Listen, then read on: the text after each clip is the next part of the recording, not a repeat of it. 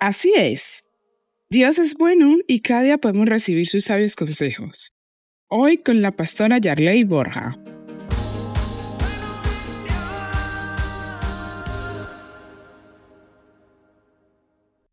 Hoy queremos hablar de algo. Nos vamos a meter nuevamente en la cocina.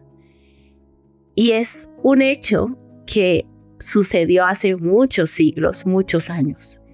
Y es que una pareja por allí, cuando hicieron lo malo, terminaron escondiéndose de Dios. Eso no es nuevo. Estamos hablando de Adán y Eva.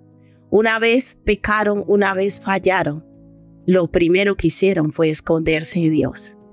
Y sabes que así como hizo Adán y Eva, nosotros muchas veces lo hemos hecho y lo seguimos haciendo. Si nos ponemos a analizar, muchas personas no quieren acercarse a Dios simplemente porque en el, en el fondo saben que sus obras no son buenas. Y el acercarse a Dios va a implicar tener que corregir esos malos hábitos, esas malas costumbres, esas malas actitudes. A veces decimos, y he escuchado de personas que dicen, yo no creo en Dios, Dios no existe. Pero no es que no creas, es que sabes que el acercarte a Él te va a implicar corregir tu vida y tu camino. Y como no quieres cambiar de camino, porque en el fondo sabes que Dios no está probando tus acciones, te escondes de Él, huyes de Él. Pero hoy Dios, el consejo de Dios te dice, no huyas de mí. Hoy Dios te dice, no huyas de mí porque antes de que nacieses te conocí, porque yo te he amado con amor eterno y conozco tu condición. Mira, el engaño es pensar que podemos huir de Dios, de Dios no podemos huir, porque Dios muestra su amor para con nosotros, en que siendo pecadores, Cristo murió por nosotros. A Dios no le importa tu condición, Él ya la conoce.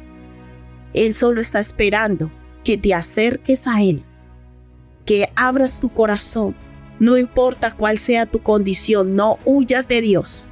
Acércate a Él y dile, Dios, tú sabes lo que estoy haciendo y te pido que me ayudes a salir de esta situación. Porque en el fondo yo quiero andar en tus caminos. Abre tu corazón a Dios Abramos hoy nuestro corazón a Dios y no huyamos de Dios. Enfrentemos nuestra realidad, enfrentemos nuestra maldad y digámosle, Dios, ayúdame. Tú eres real, existe y tú eres el único que me puede sacar de esta situación. Pero cuando fallemos, no huyamos de Dios.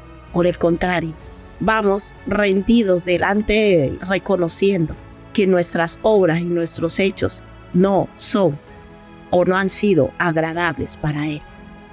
Hoy el Señor Jesucristo está tocando la puerta de tu corazón y te dice, ábreme, ábreme, yo estoy dispuesto a perdonarte, a amarte y a enderezar tus caminos.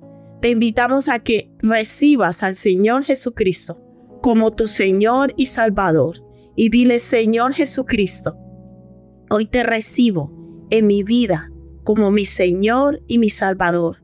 Te pido que perdones todos mis pecados, que me llenes con el poder de tu Santo Espíritu y que me lleves a conocerte en espíritu y en verdad.